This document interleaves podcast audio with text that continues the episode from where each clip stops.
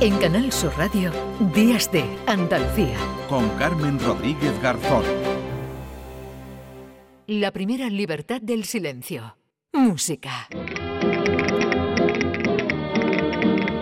Bueno, ya te hemos saludado, pero ya tienes aquí tu cabecera, ya, ya sí, ya oficialmente bienvenida aquí a este estudio de Sevilla. ¿Qué tal? Buenos días, Carmen. Pues un placer. Eh, la verdad que es un auténtico placer veros aquí. Que por cierto, este estudio es muy grande. ¿eh? Este es más grande, ¿no? que, el de, Mala. Sí, sí, un poquito más grande. Bueno, estamos en el estudio eh, central, ¿no? De, principal de, Canal Sur Radio, que tiene el nombre además de eh, Valentín García. Bueno, hoy hablamos de Ángel Ortiz de Villajos. Efectivamente, es un compositor de Adra, ni más ni menos, eh, almeriense, eh, bueno, que fue una persona que se hizo muy, muy, famosa en su tiempo y hizo famosa también a cantantes como Pastora Imperio, Manolita Tejedor, eh, Celia Game, en fin, se dedicó sobre todo a, la canción andaluza, mm. que, se entiende como canción española, y fue el que introdujo el charleston en España. ¿El charleston? Sí, sí, sí, sí, ahora lo vas a oír, ya verás que qué bonito, los años, estamos hablando de los años 20, los años 30. Eh, bueno, eh, su formación musical eh, la recibe de, fundamentalmente de su madre, Matilde Cano, que era, que era también compositora, pianista, tenía una gran formación humanística y se dice también que fue la que inventó el canto de Vamos Niños al Sagrario en 1890, que se ha cantado tantísimo en el medio mundo. ¿no? no, lo sabía y la verdad que me, me sorprendió mucho. Mira, estudió con Tomás Betón, Conrado del Campo y Antonio Fernández Bordá en Madrid. Estos son pesos pesados. ¿Vale? Pesos pesados de aquel momento en, la España dentro de lo que era la música clásica. Porque, Estamos hablando de años 20, ¿no? Exactamente. Mm. Él era fundamentalmente violinista. Eh, eh, Ángel eh, tocaba muy bien el piano, pero estudió sobre todo el violín. Aprobó las oposiciones al cuerpo de telégrafos en el año 1921. Fue consejero de la SGAE, miembro del Círculo de Bellas Artes de Madrid, una persona muy, muy importante y además también junto con el maestro Padilla, también de Almería, eh, una persona que hizo mucho por la música española y sobre todo en Hispanoamérica. Se conoce mucho su paso doble canta guitarra que cantaban los soldados en la guerra civil, era de él, y también, por ejemplo, este que se denomina El son de mi paso doble.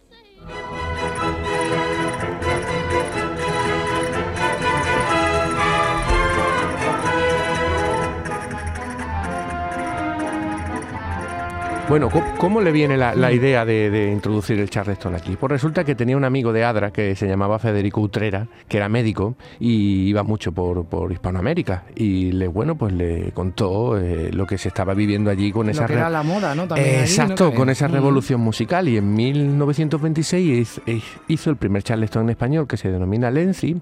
Y en el 29 compuso un super éxito al Uruguay, que luego en la película de Carmela la contó Carmen Maura y, y mm. Andrés Pajares, que es una auténtica maravilla.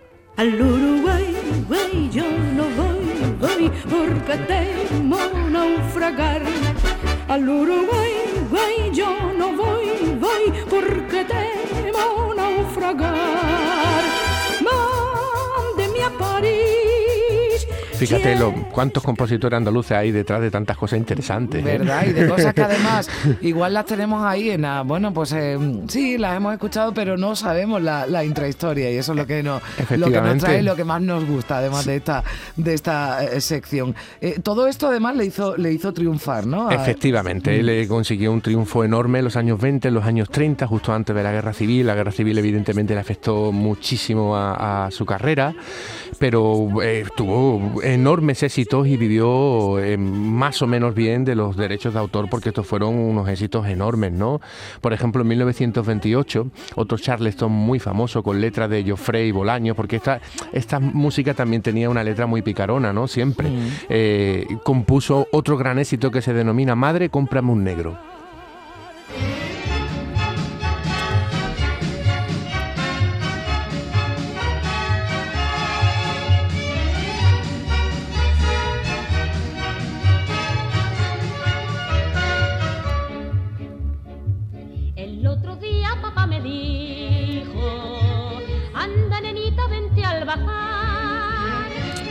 Son, las letras de, de, bueno, tiempo. ¿eh? Esto formaba parte de la banda sonora, ¿no? De una película. Sí, del relicario, ni más ni menos. Y estaba cantando Lilian de Celio. O sea, aquí estamos en, to, en toda la salsa. ¿eh? Bueno, claro, la, ¿eh? las letras hay que, hay que situarse, no iba a decir, claro, en, la, en, en los años 20, 30 del, siglo, del siglo pasado. Pero bueno, a mí no, no, no hace tanto tiempo la de eh, Mami, ¿qué será? La acción del negro, ¿no? O sea, lo digo porque también a mí esto me, claro, eh. esa canción. Hombre, eso en parte todas esas canciones de las la, que has dicho están mm. evidentemente basadas en, este movimiento que hubo en los años 20 y 30.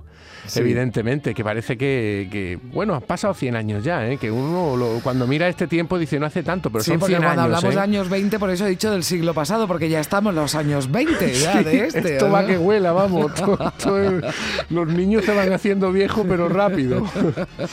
bueno, ¿qué más? ¿Qué más nos cuentas? Vamos a ver, eh, compuso también mucha mm, banda sonora de, cine, evidentemente, ¿no? Por ejemplo, la primera que hizo fue componer 12 poemas para la, la película Amapola, que describe, digamos, las cuevas del Sacromonte en Granada. Luego también su música aparece en más de 15 películas.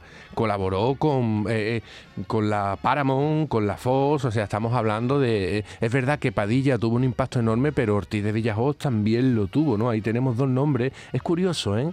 Yo no sé, me he planteado si al ser de Almería los dos, quizás a lo mejor tenían algo que ver también con la industria cinematográfica del cine del oeste en Almería, ¿no? Porque, bueno, eh, no, sé si hay algunas investigaciones sobre eso, pero es, verdad que es extraño que son los dos de allí y se dedican a una cosa muy parecida y tuvieron muchísimo éxito, ¿no? Eh, seguro que sería un foco de, de conocimiento y de contacto. Bueno, que hemos escuchado además, ¿no? Porque ve aquí que son muchas las canciones que lo que decía, ¿no? Que, que, nos suenan, que las hemos visto en películas además muy famosas y que tienen el, sello, ¿no? De, de, Ortiz de Villajos. Exactamente. Bueno, como te he dicho antes, eh, evidentemente para él la guerra civil fue un, corte enorme en su, en su ascenso, en la carrera, eh, para él y, imagínate para tantas personas, ¿no? Eh, y bueno, después, justamente en el año 1941, puso una academia de canto en Madrid. Es que por esa, aquella academia de canto pasó, esta que estamos escuchando, Lilian de Celi, Pepe Blanco, Lola Flores, que por entonces se llamaba Lolita la Jerezana, ni más ni menos. O sea, ya existían academias en Madrid que formaban para este tipo de música. Hmm. La canción andaluza, que se conoce como la canción española, pero que básicamente un 90% es canción andaluza, ¿de acuerdo? Eh, evidentemente. Y bueno, eh, compuso, eh, Villajoz compuso otra, otra maravillosa canción, Cuna Cañí, en el año 1930 que eh, posterior la estrenó Pastora Imperio, que Pastora Imperio hizo mucho por Villajoz también y, impulsó mucho sus canciones. Lola Flores hizo su versión en 1942 y también la cantó Isabel Pantoja en Yo Soy Esa, evidentemente. Vamos a escuchar la versión de Lola Flores porque es que a mí me parece que es, es un terremoto, es una pasada. Soy del barrio San Miguel, lo mejor del mundo entero barrio de gracia gitana y la luz Andalucía con mis ojos de sultana. Viva Jerez y sus mujeres. Lolita la jerezana que cantaba que cantaba esa cuña cañí, ¿no? Que también interpretaba Isabel Pantoja. Y además fíjate los instrumentos que tiene, o sea, en este momento eh, tú ves el vídeo y tienes una orquesta real, ¿no? Con mm, siete, ocho violines tocando. Era una música que se hacía de otra forma, evidentemente, ¿no? Mm, bueno, pues, eh, vamos a, eh, seguramente vamos a seguir hablando, ¿no? de, claro que de Villajos, porque esto estoy viendo que da, queda para mucho, pero antes de despedirnos y de llegar a las 10 de la mañana, eh, esta semana, bueno, pues recibíamos con mucha tristeza, ¿no? La, la, la muerte de, de Pablo Milanés. Efectivamente, y aquí le traemos un recuerdo maravilloso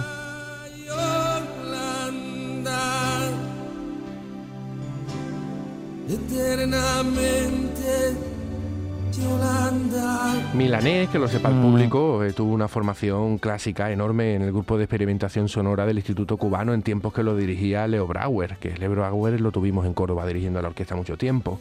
Entonces, estamos ante una persona, además de un talento enorme, una persona con una formación eh, eh, enorme y, se, oye, se oye en, mm. su música.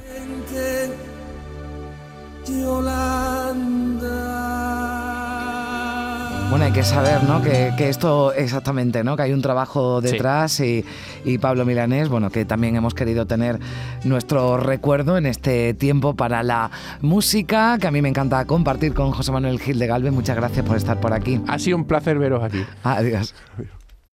En Canal Sur Radio, Días de Andalucía.